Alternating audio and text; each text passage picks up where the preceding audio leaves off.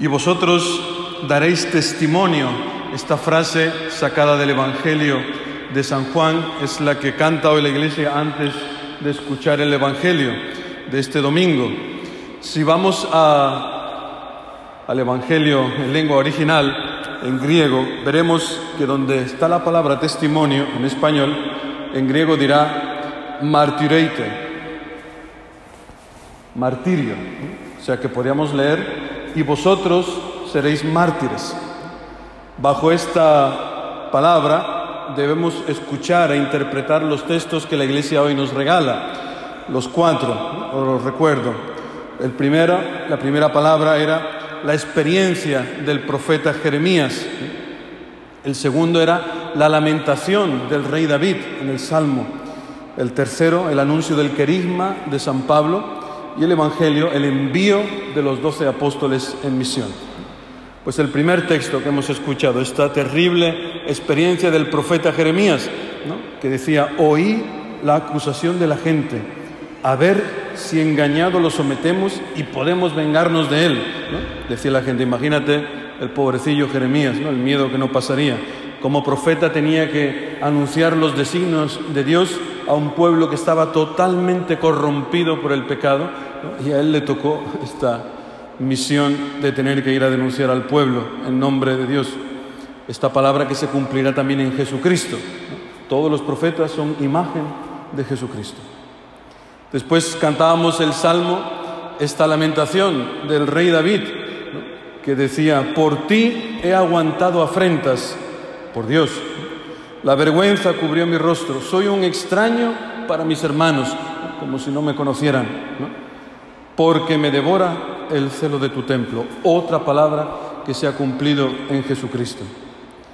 Y luego el anuncio del querigma de Pablo que nos anuncia el perdón en esta situación terrible en la que toda la humanidad se encuentra. Todos estamos encerrados en el pecado. Decía, la muerte se propagó a todos los hombres porque todos pecaron, también tú y yo. No hay que asustarse de esto. Y luego este envío de los doce apóstoles, donde el Señor tres veces les anuncia, no tengáis miedo, no tengáis miedo, no tengáis miedo, hasta tres veces. A mí esto me recuerda como cuando visitas a alguien que tiene un perro de estos grandes y te dice, pasa, pasa, que no muerde. ¿no? ¿Y tú, que no muerde? Pues es un perrazo enorme, ¿no? No, no, pasa, pasa, que no te hace nada. Pues cuando te dicen eso, desconfía, ¿no? Pues el Señor tres veces le dice a los apóstoles, no tengáis miedo, porque sabe lo que les espera a los pobrecillos. De hecho, pues ninguno regresó vivo de la misión. Pues que veamos que hoy nos hablan en estas lecturas un profeta, un rey y un sacerdote, el sacerdote. Pues estos tres ministerios, estos tres carismas son justos los que tú y yo poseemos desde el día de nuestro bautismo. Tú y yo estamos llamados a ser sacerdotes, profetas y reyes, al igual que estos personajes, estas personas que, que hoy la iglesia nos transmite. Esto se tiene que desarrollar en nuestra vida, para eso está el catecumenado, para que se desarrolle estos tres carismas, porque no es fácil. Dice el Papa Francisco, el discípulo está llamado a adaptar su propia vida a Cristo, o sea, que tu vida cada vez sea más parecida a la de Cristo. Eso es a lo que estamos llamados. Y que Cristo que fue perseguido por los hombres, conoció el rechazo, el abandono y la muerte en la cruz. Dice el Papa, no existe la misión cristiana caracterizada por la tranquilidad. De tal manera, el que venga aquí buscando un remanso de paz, armonía y equilibrio, pues la iglesia es el lugar menos indicado, porque aquí el Señor nos llama a una misión, que es a dar nuestra vida. Por eso el que quiera paz, pues este no es. Lo dirá Jesucristo dentro de poco en el Evangelio que estamos leyendo. No he venido a traer la paz al mundo, he venido a traer jaleo, como dirá el Papa Francisco. Y quería daros un ejemplo de, de un discípulo de Cristo. Como sabéis, pues estoy unido de por vida a la diócesis de Colonia, es mi diócesis en Alemania y de alguna manera pues estoy muy sensibilizado con este pueblo alemán, que ya es mi pueblo. Son 20 años ya que llevo viviendo allí. Entonces, de alguna manera, me toca el corazón la historia de este, de este pueblo, que como digo, ya es mi pueblo también. Y quería leeros un poquito de un discípulo de Cristo alemán. Se llamaba Bernhard Lichtenberg. Pues el día de su canonización decía el Papa San Juan Pablo II, Cristo es la verdad. Pues Bernhard Lichtenberg lo testificó hasta su último aliento contra la mentira de la ideología nacional socialista.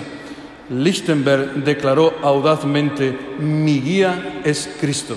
Sea, no se bajó del burro. ¿eh? Y ahí había que tener pánico. ¿eh? Yo conozco un poco la historia gracias a mi comunidad, gracias a la parroquia donde, donde he vivido en Alemania, donde gente que ha vivido esto, ¿eh? el nacionalsocialismo, esos venían del socialismo, una mentira terrible, un daño que han hecho espantoso.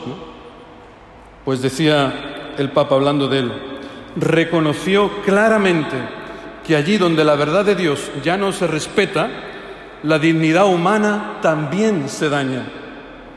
Donde las mentiras dominan, las acciones falsas y malas siempre dominan.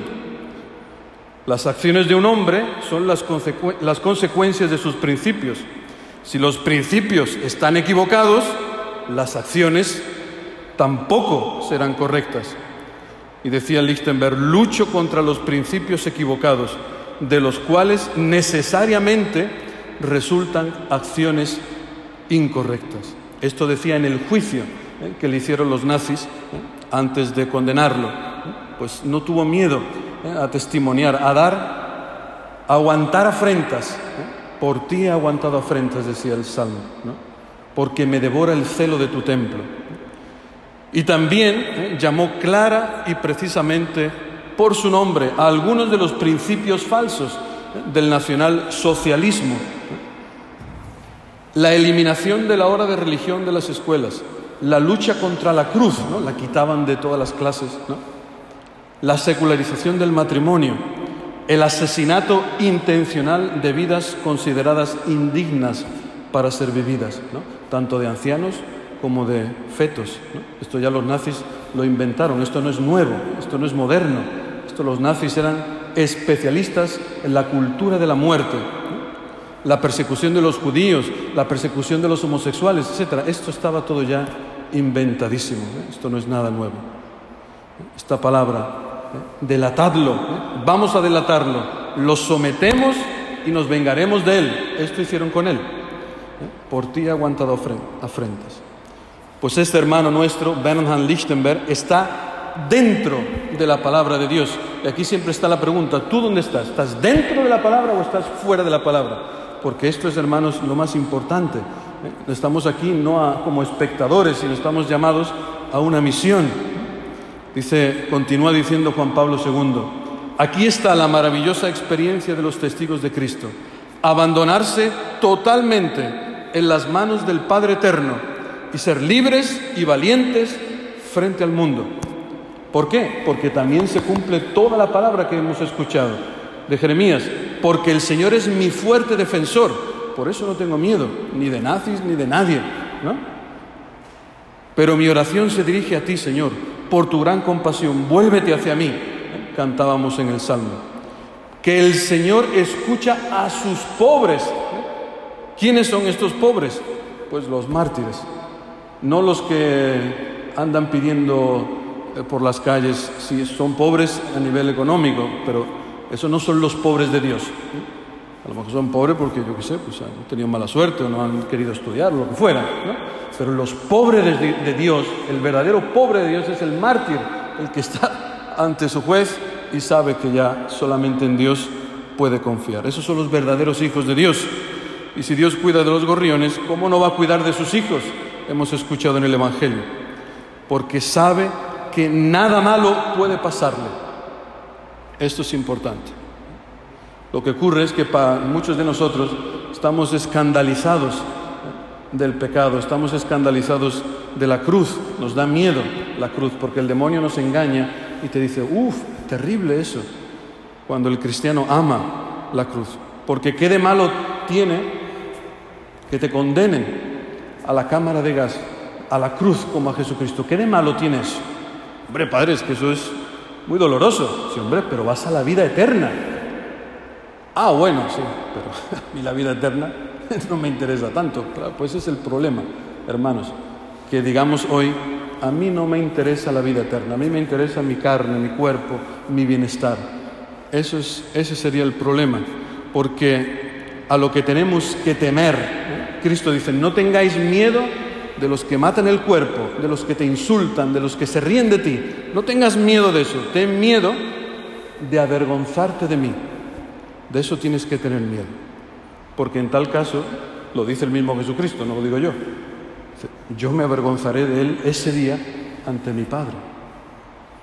Esto es una palabra muy seria, hermanos, muy seria. Ese es el único mal real que tú y yo debemos de temer, el pecado. Decir a Jesucristo, no te conozco, no me interesa, por salvar la vida. Como Perpetua, no sé si conocéis la historia de Santa Perpetua, que su padre le decía, por favor, niega a Jesucristo que te van a matar, que el juez es amigo mío. El juez, por hacerle un favor al padre de Santa Perpetua, le dijo, bueno, venga, le vamos a dar otra oportunidad, otro juicio. A ver, tú niegas que Jesucristo sea Dios. Y Santa Perpetua decía, ¿ese banco es de madera? Sí. Pues yo no puedo negar que Cristo es Dios, porque es tan claro como es que ese banco es de madera. Y el padre le empezó a pegar porque, pero tú eres tonta, pero qué, no, porque el padre era ateo. Y Santa Perpetua dijo, no, me bajo del burro. Y le presentaban a su bebé, que estaba recién parida. Pero mira, ¿y tu hijo con quién se va a criar? Lo vas a dejar sin madre, es que no tienes vergüenza. ¿eh? ¿Qué Dios es ese que, te, eh? que deja que tu hijo vaya a crecer solo? Pues es su padre. Él se ocupará de él, mejor que yo, pero si Él me lo ha dado, lo he tenido gracias a Él. Él es su padre, Él se ocupará de mi hijo, no te preocupes, papá. Imagínate, qué testimonio. Por eso no tengamos miedo, a lo mejor a ti y a mí no nos toca vivir el cristianismo de esa forma tan fuerte. A lo mejor nos toca de una manera un poco más light, ¿no? pero igual de, igual de intensa, porque, pues no sé, yo siempre que pienso en algún familiar mío, ¿no? por ejemplo, mi hermana con, con siete hijos, ¿no? madre mía, Después de cada hijo, uff, no veas tú los escándalos, ¿no? Oye, pero ya está bien, y no sé qué, y tal. Me acuerdo una señora una vez que me dijo, una señora que va a misa y todo lo que tú quieras. Y me dijo, padre, ay, su hermana, qué penita me da su hermana. ¿Por qué? Sí, hombre, pues, es que siete hijos, es un martirio, no sé qué. Digo, ¿te da penita? Sí, digo, pues ve a ayudarla. Si tanta pena te da, ve a planchar, ve a su casa. Ve a darle la merienda a los niños, ve a llevarlos al colegio. Si te da pena, pues ve a ayudar, echa una mano. Ah, no, no, no, ella es fuerte, ella verá cómo ella puede. Inmediatamente, ¿no? Pues así, hermanos, a lo mejor, pues a mí no me toca derramar sangre. Pero sí que me critiquen y mira, ese cura y no sé qué, y tal, y ese se fue a Alemania por dinero, ¿no? Que te juzguen así, ¿no? O mira esa que se cree que no, no conoce que puede tener menos hijos, es que nadie le ha enseñado, ¿no? Siempre no en la familia alguien te criticará, ¿no? Pues dice el Papa Juan Pablo II, no os dejéis engañar si Dios y la fe cristiana son difamados y ridiculizados, incluso en nuestros días. Manteneos fieles a la verdad que es Cristo. Que así sea.